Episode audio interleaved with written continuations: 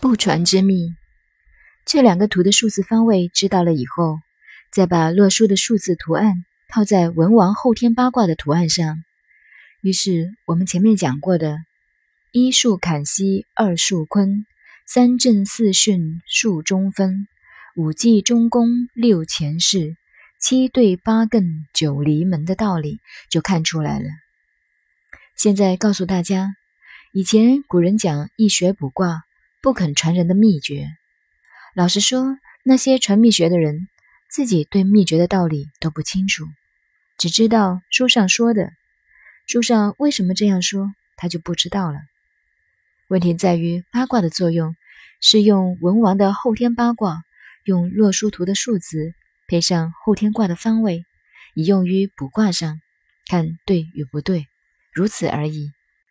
有些人研究易经感到困难，就是因为被这些符号迷住了。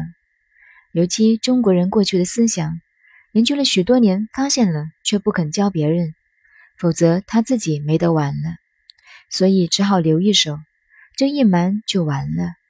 后人又要花很多的心血去找出来，假如又瞒一手，几千年就如此退下去了。